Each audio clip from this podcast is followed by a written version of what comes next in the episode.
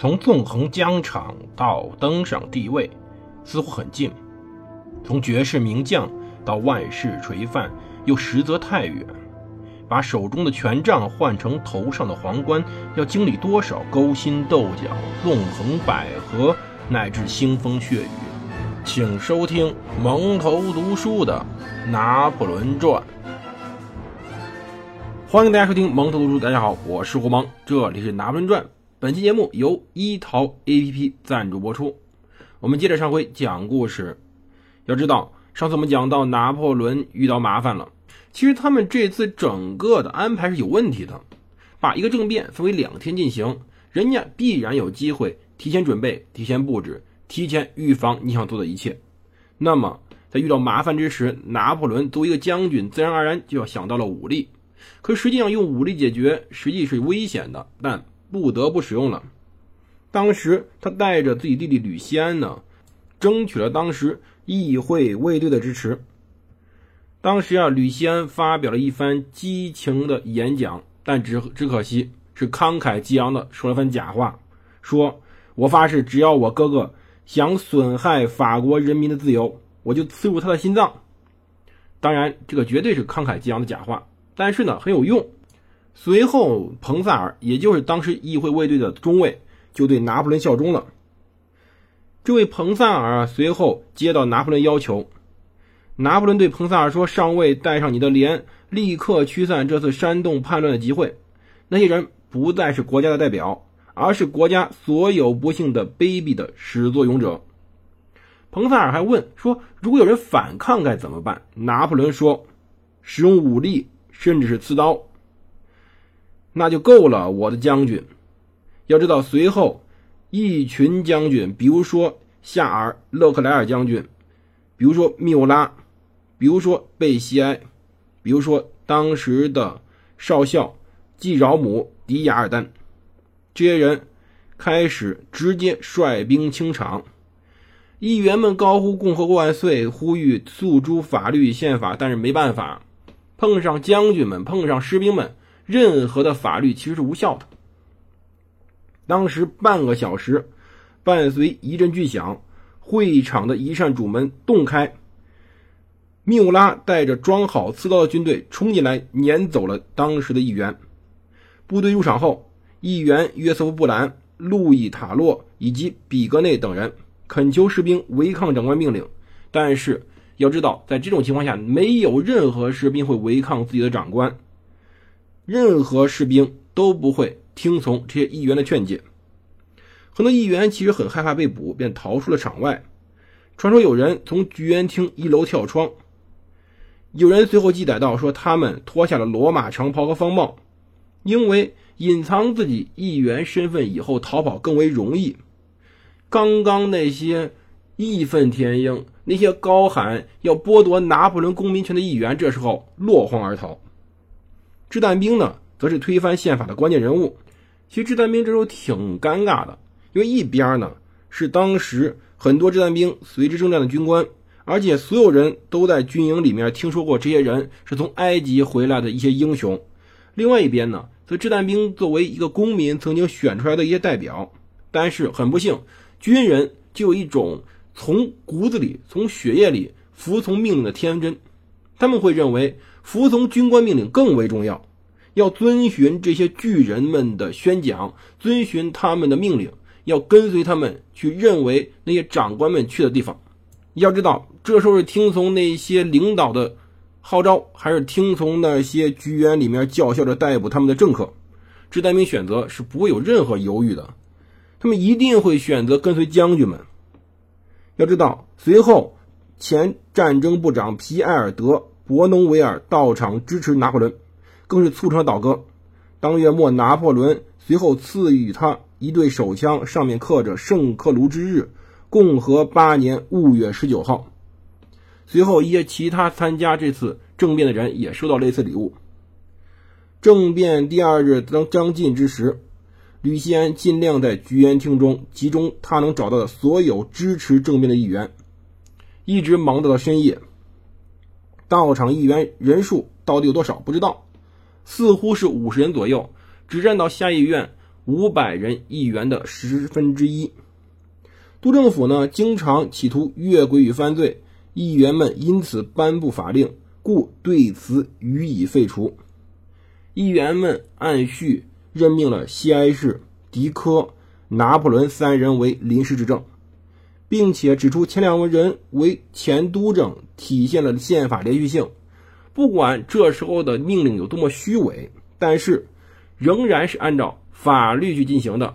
毕竟，两名前督政，一名现任的军官，看起来一点违和感都没有。吕西安呢，在五百人院中提议了两院休会四个月，但是最终的结果竟然成了永久性的闭会。他们还下令将六十一人逐出立法院，其中大多数人是新政权反对者的新雅各宾派。虽说最后只有二十余人遭到流放，两院各选举了二十五人组成临时委员会起草新宪法，而且所有人都认为这时候西安市已经写好了宪法。其实一直以来在当天就有个流言，什么流言呢？他们认为当时有人在菊园厅中拿匕首刺向拿破仑。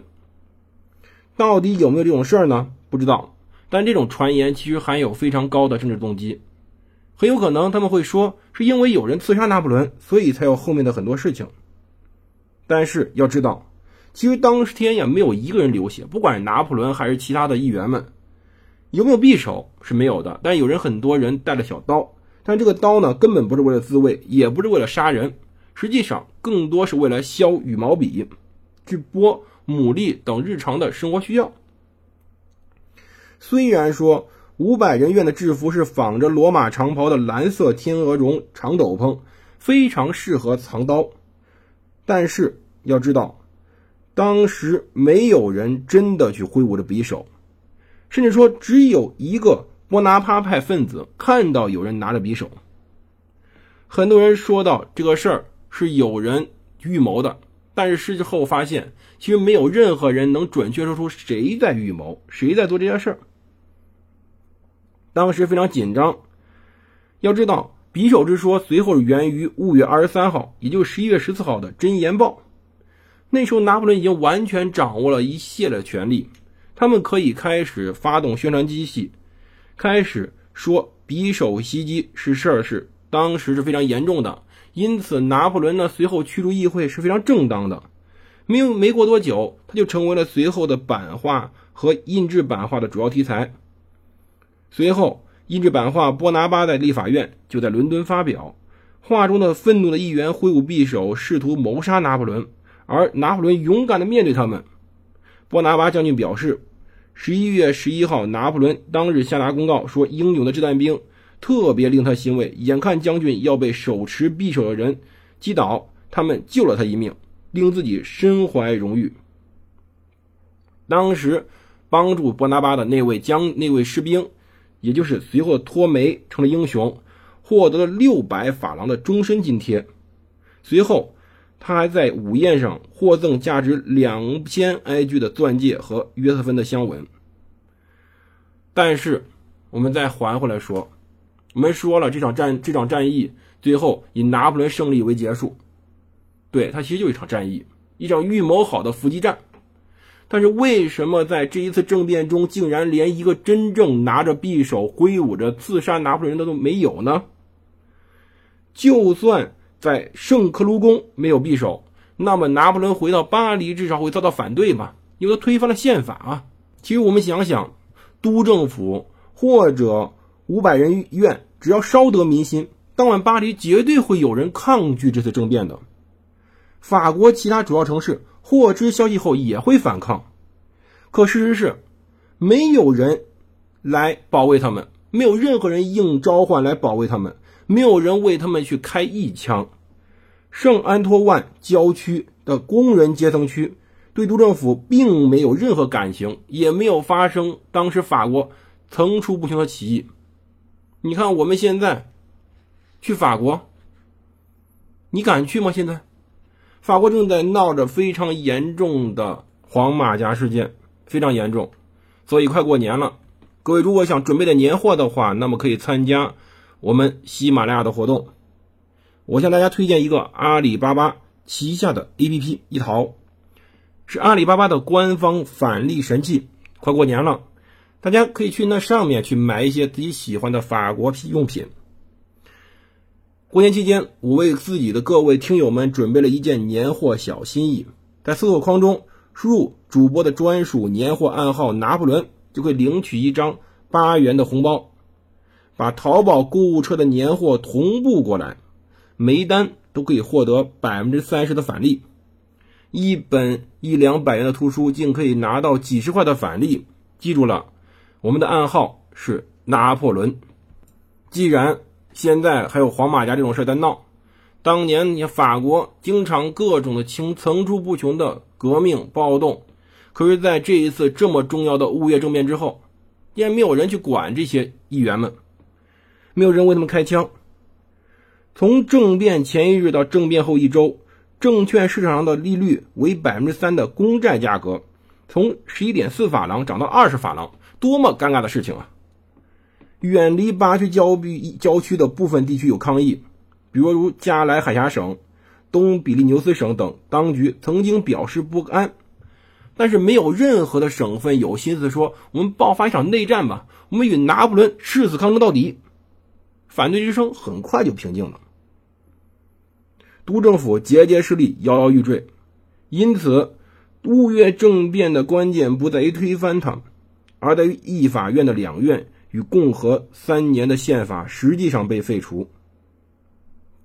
要知道，当时最为成功的是西安市和拿破仑成功的关闭了元老院和五百人院，而且没有遇到普遍的抵抗，这实际上是一次真正的革新。十年大革命以后，我们之前讲过十年革命之殇，法国人急需领导力，他们意识到议会的程序几乎不可修改的宪法阻碍了领导力这一点，于是他们甚至说愿意暂时的抛开代议制政府，他们甚至愿意抛开他们的一定的民主程度。当时的巴黎公共舆论根本不关心拿破仑是否通过武力上台。军官们看重命令、纪律与效率，拿破仑认为这三者皆重于自由、平等与博爱。当时法国人民在遭遇了十年的折磨以后，也重视这一点，也赞同这一点。他们将法国献上关于国家胜利的故事。可正如他自己所说的，这些督政们知道怎样不去管国民的想象力。虽然胜仗是拿破仑部分魅力。但是法国被战争折磨的精疲力尽，所以说它能带来和平，是真正是属于拿破仑的吸引力。要知道，如果任何一支部队、任何一个人、任何一个阶级稍微忠于五百人院，拿破仑以他的随从们就会落入战争的汪洋大海。五月政变后第二天。为了实现自己预言，拿破仑和约瑟芬住进了卢森堡宫。他们的房间是与前隔夜的寓所，位于卢森堡宫一层，就是位于当时沃日拉尔街的主广场右侧。在五年之前，约瑟芬曾经在圣约瑟夫德卡姆教堂与死神为邻。这个地方到他的卧室只有一百码的距离。五月政变，我们讲了一周，讲到这里，大家不要忘了，我们可是给大家推荐了领取我的八元年货红包，在一淘 APP 搜索我的暗号拿破仑，把想买的货带回家。谢谢各位的收听，我们明天再见。最后打个小广告，最近胡蒙正在加一个群，这个群呢是专门为我挑刺儿的，新主播才播了一年多，没什么经验。如果大家有兴趣来帮助胡蒙工作的话，添加我的小助手微信胡蒙零三七幺来加入这个群，可能规模就十到二十人。谢谢各位老听友的支持，我们下期再见。